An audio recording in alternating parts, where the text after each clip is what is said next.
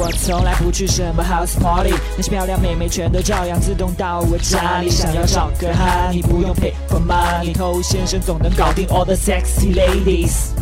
嗨，各位好，我是头先生。在上一集呢，我们已经讲过了，你应该跟妹子成为哪一种朋友啊？绝对不是那种妹子她跟你发了好人卡，说我们适合当朋友的那种朋友。你如果做了这种打引号的朋友，那么你想要进入我们上一集所说的那种相处状态，卿卿我我，搂搂抱抱啊，做梦。所以如果你碰到妹子要跟你发卡，跟你说我们做朋友这种屁话。那你一定要赶紧给他撇清，别跟我来这一套啊！你想太多了。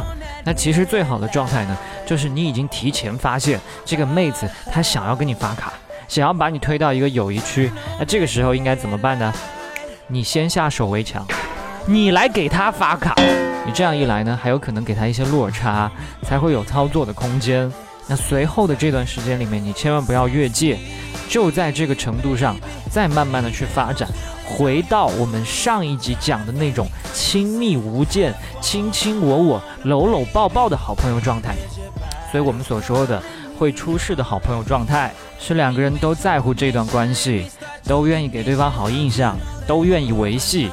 那这种状态呢，他才有基础去暧昧。那除了这种以外呢，那还有一种朋友常常被人忽略，就是他跟你也比较熟悉，彼此也非常信任。更棒的是，他还认识很多妹子。有些兄弟他就想不开，碰到这么好的朋友，他还要去撩人家，还想去跟别人发生一些不纯洁的事。拜托你想一想，为什么不可以通过这个妹子去结识更多的妹子呢？那她是通过闺蜜介绍认识你的嘛？那安全感、熟悉度这些方面都不会存在太大的问题，至少比你在外面搭讪、网上认识要强很多。所以，当你想要认真的谈一段恋爱、交往一个长期对象的时候，通过这一类的好朋友去认识，未尝不是一个好的选择。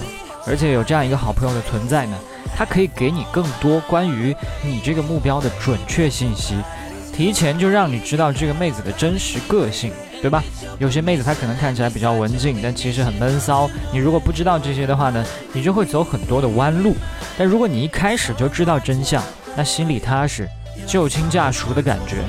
那假设你不是很想认真的、严肃的有一段美好的恋情啊，想自由的、开心的跟某些妹子有短暂的回忆，那你这个好朋友呢，他也有可能帮到你。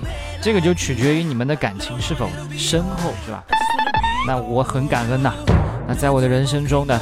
确实有很多这样的好朋友给予了我非常大的帮助，令我永生难忘，是吧？